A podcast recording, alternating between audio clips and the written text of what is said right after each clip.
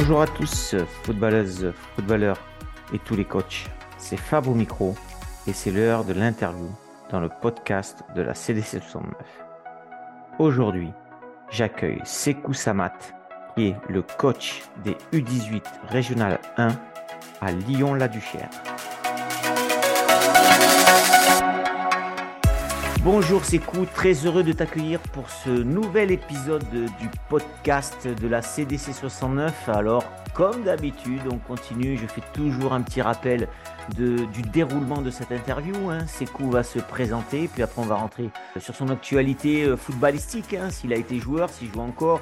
Puis après on va parler de, son passé de coach, son présent de coach, et pourquoi pas son avenir. Hein. C'est puisqu'on arrive déjà à la mi-saison même passée, donc peut-être qu'il a d'autres objectifs.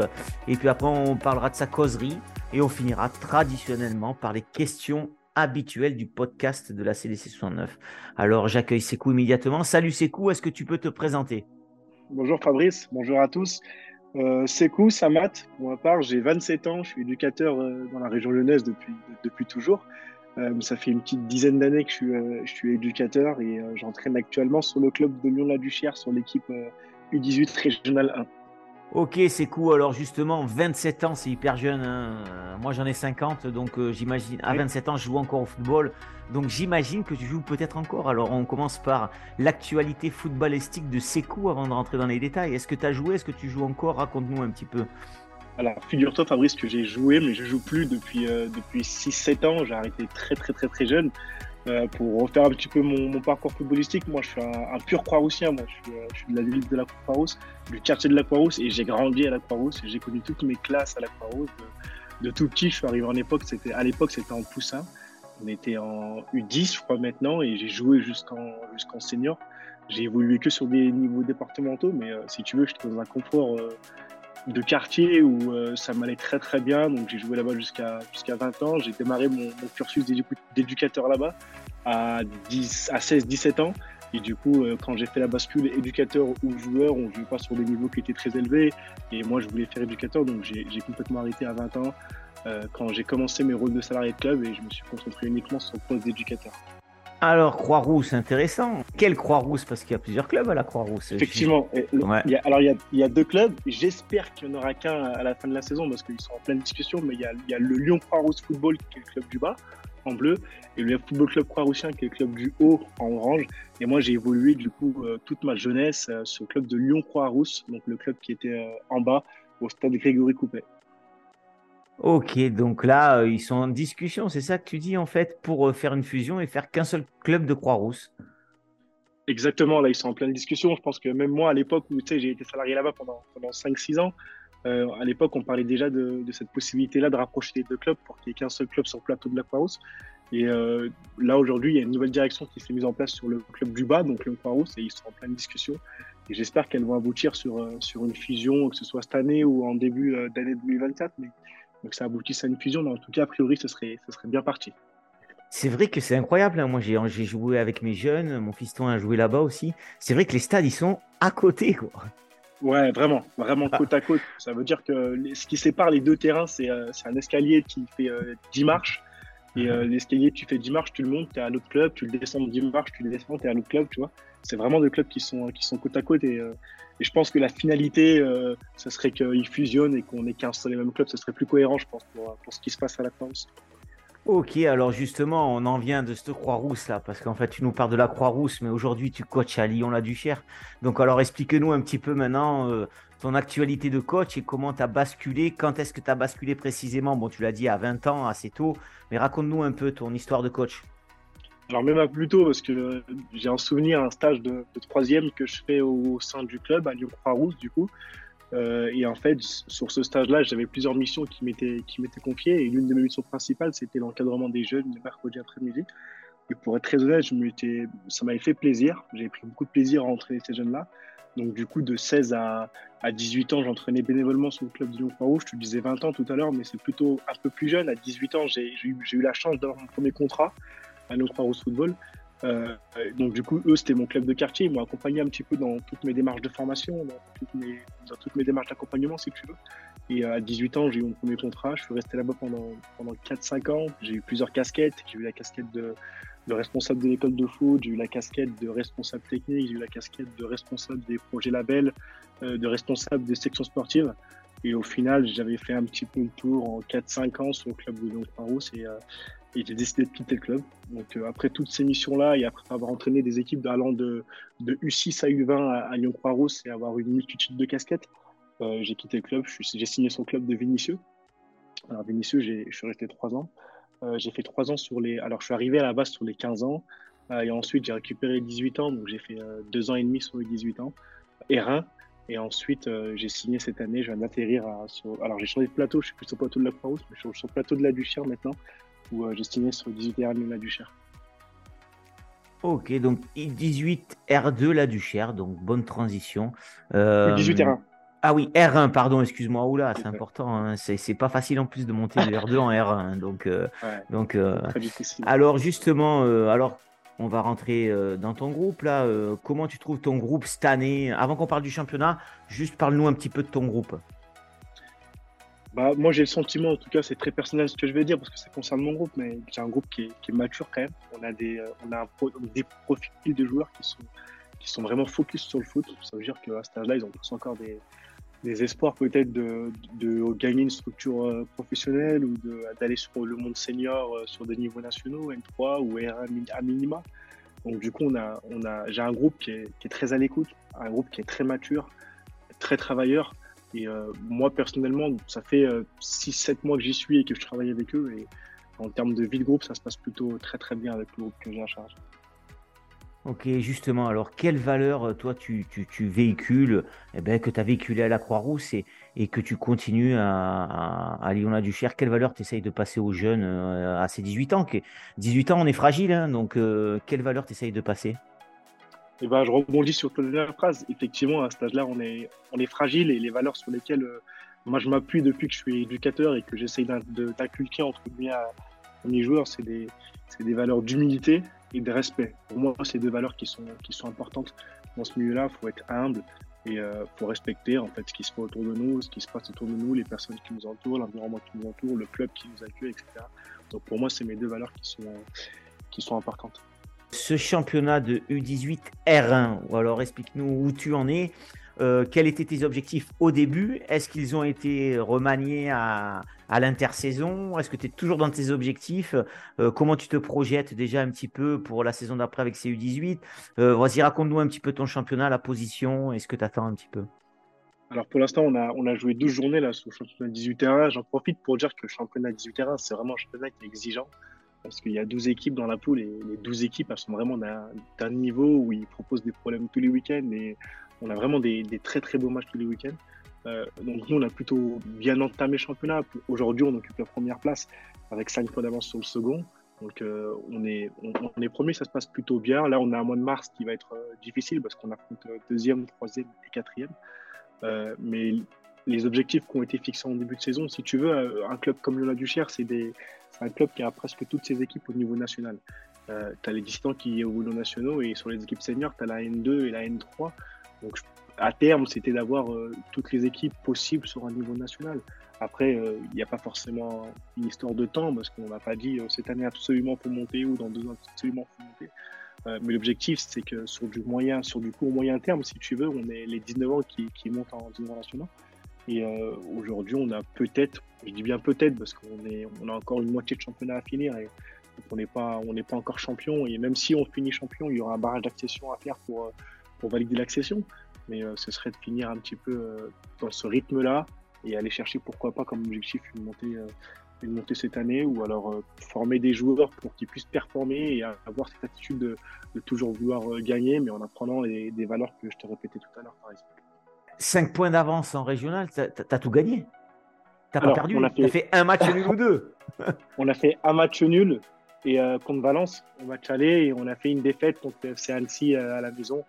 Euh, il y a juste avant l'hiver, juste avant la pause hivernale, il y a, deux trois mois. On a fait un match nul, une défaite, et on a fait 10 victoires.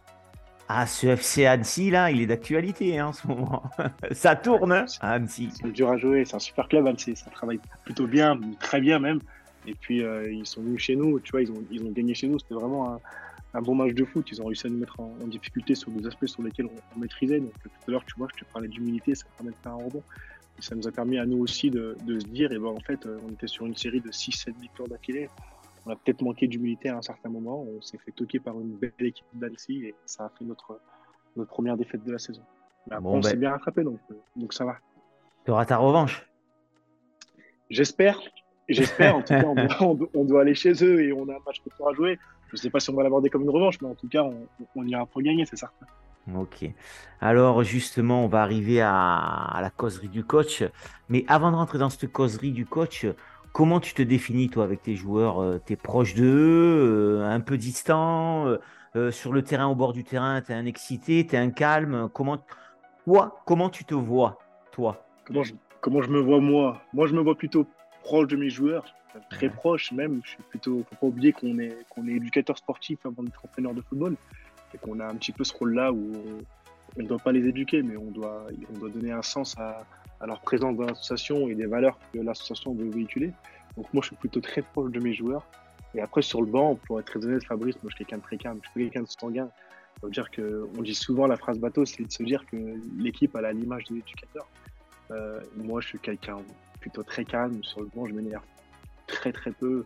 Euh, je parle très très peu avec les, les bancs adverses, voire pas du tout. Très très peu avec les joueurs adverses, voire pas du tout je me considère comme quelqu'un de très calme. Maintenant, c'est moi qui te le dis. Peut-être qu'un autre te dira que je suis excité, mais, mais non, non, réellement, je suis, euh, je suis plutôt calme. Plutôt calme.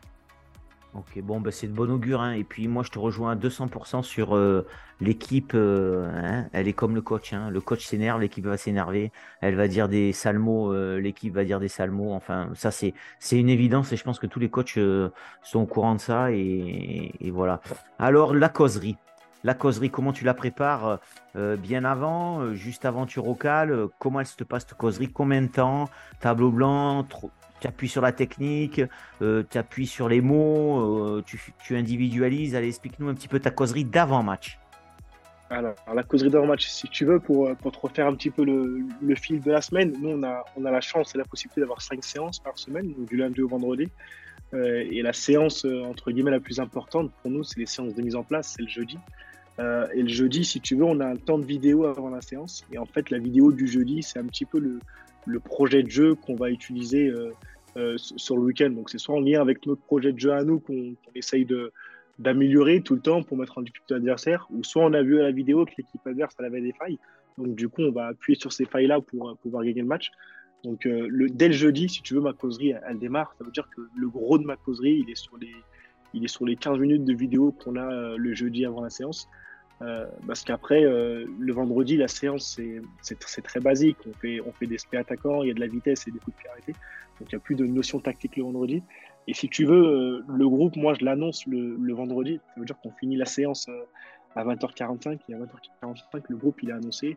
le groupe et la compo. Ça veut dire que si tu veux, à la fin de la semaine, à 20h45, les 18 ans, ils ont le groupe, la compo, euh, les joueurs qui démarrent, les joueurs qui sont remplaçants, les joueurs qui ne sont pas convoqués et euh, les joueurs qui sont euh, qui sont qui, restent à la maison entre guillemets. Donc du coup ils ont tout et la veille on a eu la causerie donc du coup ils savent les attendus du week-end et après le dimanche on arrive et si tu veux on n'a pas de on n'a pas de causerie particulière dans le vestiaire, c'est un moment à eux, c'est leur moment. On, a un paper où on, on, on remet les consignes qu'on a, qu'on a identifiées sur la semaine d'entraînement et surtout sur la séance vidéo du jeudi. On a la vidéo qui tourne sur un ordi, donc les, garçons ils sont autonomes, ils peuvent venir sur l'ordi pour voir et revoir la vidéo. Et puis nous, on fait de l'individuel, ça veut dire que j'ai Sofiane, mon adjoint, qui, euh, lui s'occupe de la partie coup de pied arrêté euh, offensif et défensif. Donc du coup, lui, il va voir les joueurs qui sont concernés par les coups de pied arrêtés et il redonne des consignes. J'ai jamais eu mon préparateur athlétique qui est sur euh, qui est sur plutôt lui euh, l'activation des joueurs, sur le pré-échauffement de tout ce qui se passe au vestiaire. Donc euh, on s'organise plutôt, on s'organise plutôt comme ça sur, euh, sur, sur le jeudi, mais ça se passe comme ça. Ok, bon, bah, il faut en profiter là. Si tu peux citer ceux, qui t'accompagnent tous les jours, tu, tu, peux, tu peux le, dire. Tu as, cité un nom, mais je pense qu'il y en a plusieurs. Alors, on est trois. On est trois dans le staff. Je travaille avec Sofiane Benmea. Oui, alors Sofiane, c'est mon adjoint de, de longue date. Ça fait 2-3 ans qu'on travaille ensemble. il a un rôle, lui, où il s'occupe des coups de pied il s'occupe de tout ce qui est équipe, entraînement. Ça veut dire qu'à chaque fois qu'on s'entraîne, c'est lui qui s'occupe de faire les, équipes, les, groupes d'entraînement, qui s'occupe de, la relation avec les joueurs. Ça veut dire qu'à chaque fois que les joueurs ont un problème, ils il, s'approchent plutôt vers lui. C'est vraiment euh, l'adjoint par excellence. Et ensuite, j'ai Jamy Beaufrère. Donc, Jamy Beaufrère, lui, il est en alternance euh, sur le club de, de du Cher. Il est en Master 2 euh, et OPS, donc préparateur athlétique. Donc, on a la chance d'avoir Sofiane, qui est mon adjoint, et Jamy, lui, qui, qui est mon préparateur athlétique. Ok, alors ta causerie m'amène deux questions quand même. C'est cool parce que c'est pas, c'est pas au niveau district, ça fonctionne pas, pas comme ça quand même. Euh, en, général, on fait la causerie. Euh, voilà, on n'a pas cinq séances. Je vois que tu as déjà cinq séances, donc tu es prêt pour faire le national. Hein, mais bon. Euh, j'espère. J'espère. Ils ont les conditions en tout cas. ouais, c'est clair. C'est clair. les conditions, elles les emmènent à, à, cette exigence-là. Donc, c'est bien qu'il y ait cinq séances. Alors, j'ai une question. Tu fais ta compo, tu donnes tout le vendredi soir. On est OK, d'accord. Ça marche. Mais T'as deux nuits à passer. Elle change pas la compo d'ici le dimanche là? Tu vois, c'est une bonne question et je vais te répondre avec beaucoup de, je vais te répondre avec beaucoup d'honnêteté. Euh, je pense que tu as été joueur de foot aussi, je l'ai été à, un autre niveau, mais moi je reste persuadé, en tout cas c'est mon postulat, que le joueur, il, en tout cas, il se prépare différemment s'il sait qu'il est remplaçant ou s'il sait qu'il est titulaire. Donc du coup, c'est... Euh, et après, les aléas, nous, on les gère. Ça veut dire que le joueur qui est remplaçant, euh, il a deux jours entre guillemets pour l'accepter. Et le dimanche, où c'est le moment le plus important de ton match, en fait, si tu veux, il l'a accepté euh, plus ou moins, mais ta priorité, c'est pas de le gérer. C'est de s'occuper de ton match et de faire ta causerie comme tu as l'habitude de le faire. Le problème de la surprise des compos, c'est qu'il arrive le dimanche et tu as toujours le petit joueur qui rentre dans le vestiaire et qui tord sa tête pour voir sur la porte si euh, son nom il est bien dans, le cadre du terrain ou s'il est un petit peu sur le côté son nom. Et donc, du coup, si c'est son nom il est sur le côté, bah, il est frustré, il s'échauffe pas, il met 20 minutes à changer et c'est compliqué, tu vois. Et puis tu as le joueur titulaire qui, euh, qui, se prépare et qui se dit. Mais après, pour répondre à ta question, euh, la compo, pour l'instant, euh, j'ai toujours fonctionné comme ça. Ça m'est arrivé que ça change, mais pas pour des faits. On, genre, on a changé d'idée dans le week-end. On est parti sur quelque chose, on a, on a, balancé le truc, et si ça change, c'est parce qu'il il y a le cadre de fonctionnement qui n'a pas été respecté. Ça veut dire que le, le jour du match, tu as un joueur qui est venu avec euh, beaucoup trop de retard. Ou alors tu as un joueur qui est malade la veille, donc du coup, il faut, se réadapter. Mais c'est la seule raison, en tout cas, qui, pour lesquelles la, la compo change. Sinon, pour être très honnête, elle change. Du vendredi au dimanche, pour répondre à tes questions, elle change pas. Ouais, parce qu'en fait, je me dis quand même des fois, en tant que coach, moi-même, hein, même en, district, hein, euh, tu vois, des fois, jusqu'au jusqu'à la veille, hein, jusqu'à la veille, même des fois, une heure avant le match, je parle avec mon adjoint. Je me dis, est-ce que, est-ce que je mets 2-6 Est-ce que je mets un 6 Est-ce que, tu, vois, j'ai encore des hésitations. Bien sûr, en connaissant l'équipe adverse, tu vois, je sais qui je vais jouer. Je me dis, euh, tu vois, je réfléchis encore. Donc, je me dis quand même que là, c'est bien réfléchi. La tactique, elle est bien en place. Et après, je me dis aussi, euh, moi, je trouve ça top pour les joueurs titulaires. Et je trouve que j'aurais peur, moi, de perdre un peu plus les remplaçants. Mais tu l'as expliqué, hein, mais tu l'as expliqué. Hein, ouais, euh. Et puis j'insiste sur un dernier point, c'est que si tu veux, tu as, trois genres de réaction. Tu as le joueur qui joue, donc du coup pour lui, il n'y a pas de souci. Tu as le titulaire, mais il joue quand même, Fabrice. Ça veut dire que, ok, il est, il est remplaçant, bah, l'annonce du groupe le vendredi, il est là quand même. Et puis tu as la frustration du joueur qui joue pas, et cette frustration, il faut la gérer aussi. Ça veut dire que ce fonctionnement, il est, il est peut-être pas commun et euh, il peut te mettre en difficulté. Mais le joueur qui joue pas, euh, il sort pas du club. Ça veut dire que la règle, c'est euh, le joueur qui joue pas après la séance. nous, on n'explique pas les choix. Ça veut dire que la priorité à partir du moment où l'équipe a les données, c'est le match. Par contre, le joueur qui joue pas, on sait qu'il est frustré, mais la consigne, c'est il a jusqu'au mardi, donc deux jours après le match, il a jusqu'au mardi soir pour, pour venir voir les coachs de son initiative et demander pourquoi il n'a pas été pris ou qu'est-ce qu'il a manqué pour une sélection ou demander des explications entre guillemets. Mais le fonctionnement, il est, il est comme ça. Maintenant, je comprends. Hein. Peut-être que ouais, l'instant, je, je, suis remplaçant, comment ça va se passer euh. Et, alors... je pars du principe, une fois, que peut-être que peut-être qu'il euh, se préparera mieux et que le dimanche, je n'aurai pas à gérer sa frustration. Ok, alors une, une... ça m'amène une autre question. C'est quoi On profite hein, pour tout le monde, hein, tous les coachs. Hein. Euh, et alors, les statistiques, les jeunes qui jouent pas, que tu prennes pas, ils viennent te voir Alors, je, t'explique exactement comment ça se passe depuis le début de la saison. C'est que sur les six premiers mois, euh, ils venaient nous voir. Ça veut dire que la règle, c'était, euh, ils ont possibilité de venir nous voir le lundi ou le mardi euh, pour discuter calmement de pourquoi il y a eu une non-sélection. Et on en discute. Là, la règle depuis le la début de la phase retour, c'est que en fait, on arrive à un moment de l'année qui est important Donc, si tu veux, on donne. ils peuvent. C'est pas qu'ils peuvent plus venir nous voir, mais en fait, c'est de notre initiative. Ça veut dire que on, on, donne plus de temps le lundi et le mardi, comme on le donnait avant une demi-heure avant la séance pour discuter. Euh, mais par contre, si on sent qu'on a un joueur qui lâche, etc., nous, on prendra l'initiative d'aller le voir pour lui dire, écoute, là, on t'a pas pris. Ou si alors on sait que le vendredi, il y a un joueur qui n'a pas joué, c'est possible que nous, on inverse la tendance, on aille le voir pour lui dire, écoute, ce week-end, tu n'as peut-être pas joué pour ces raisons, pour ces raisons. Euh, mais en tout cas, on prend plus le temps du lundi ou le mardi. Mais pour revenir à ta question, si tu veux, euh, sur les quatre premiers mois, de septembre à, octobre, novembre, décembre, et eh ben, il venait nous voir souvent le lundi et le mardi, calmement, pour discuter de pourquoi il s'était pas convoqué.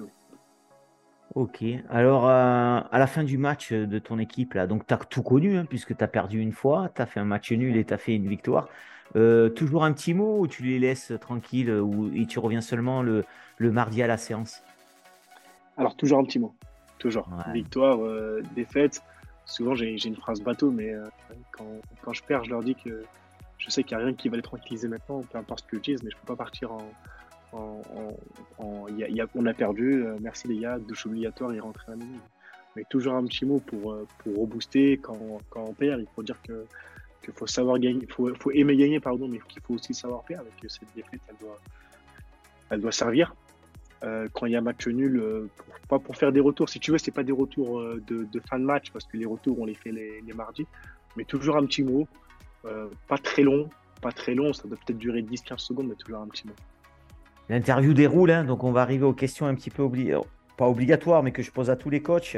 Est-ce que tu as, toi, un coach euh, référent ou quand, quand tu as des questions, tu, demandes du soutien ou est-ce que tu as rencontré quelqu'un, tu lui as pris ses séances, tu les transformes? Est-ce que tu as comme ça un coach, euh, un mentor? J'ai envie de dire, tous les mentors que j'ai eus, c'est les éducateurs que j'ai croisés au fur et à mesure de mon, parcours, mon petit parcours, entre Bonne réponse. Euh, parce, qu'en fait, si tu veux, Fabrice, je, prends tout le monde. Moi, je suis quelqu'un de très ouvert et ça veut dire que, que je prends tout le monde, de l'éducateur qui entraîne sur euh, des 14, des 4 à l'éducateur qui entraîne des nationaux. En fait, pour moi, il n'y a, pas de, a pas réellement de différence, si ce n'est que le niveau de pratique qui est important et ça, faut pas le négliger. Mais tu peux prendre du, du, coach qui entraîne des D4 parce que l'entraînement, il a une problématique qui n'est pas la tienne.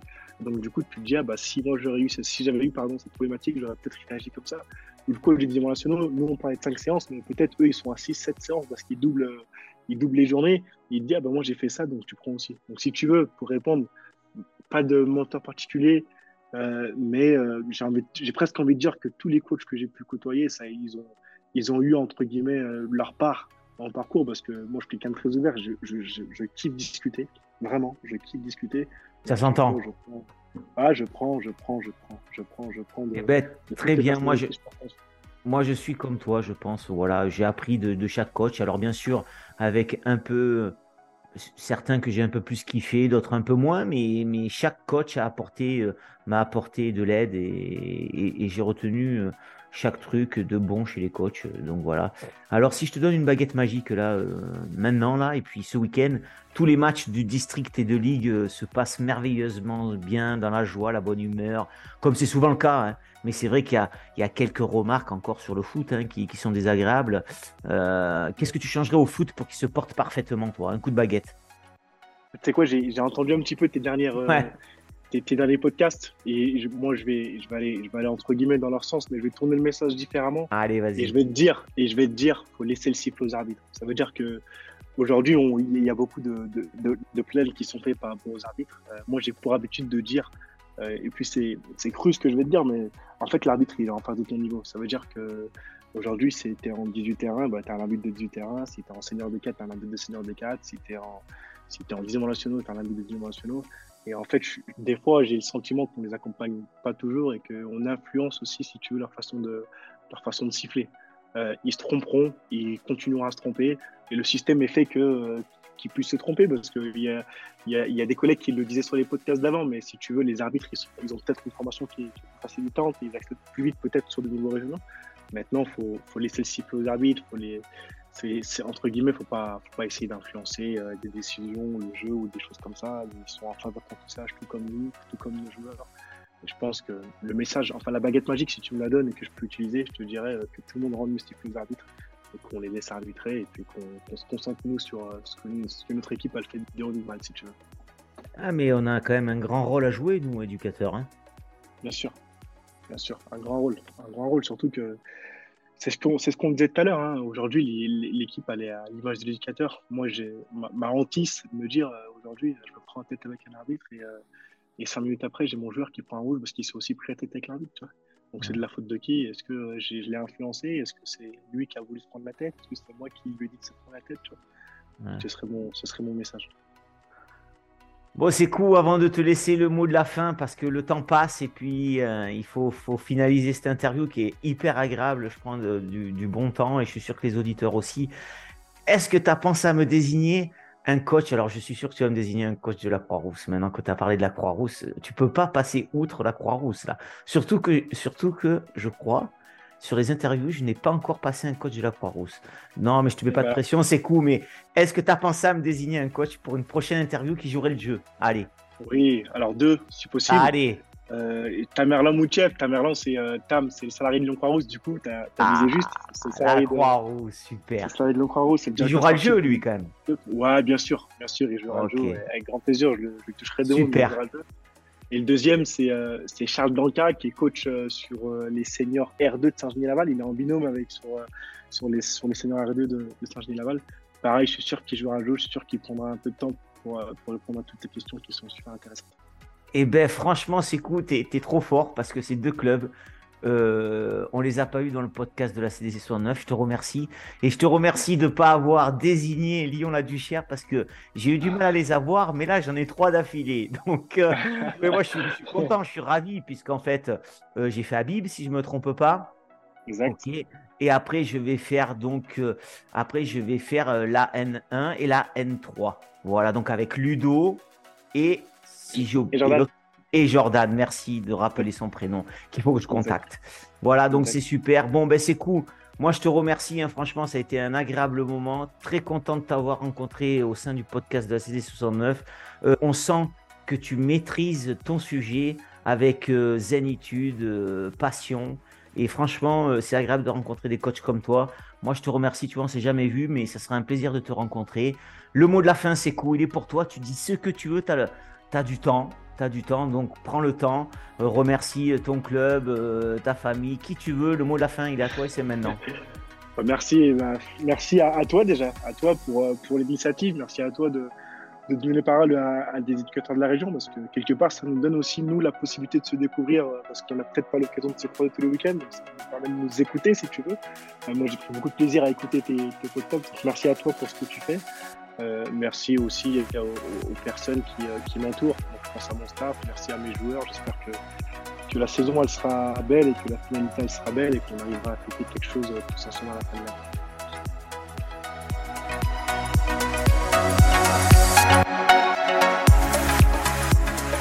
Un grand merci à Sekou d'avoir joué le jeu de la désignation.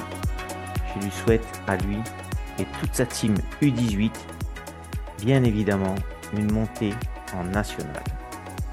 Je n'oublie pas les deux coachs désignés pour des prochaines interviews dans le podcast de la CDC 60. Merci à toutes et à tous d'avoir suivi ce nouvel épisode du podcast de la CDC 69. Si ça vous a plu, n'hésitez pas à partager sur nos réseaux sociaux, Facebook et Instagram. Je vous dis à très vite pour une prochaine interview dans le podcast de la CDC 69. Et vive le foot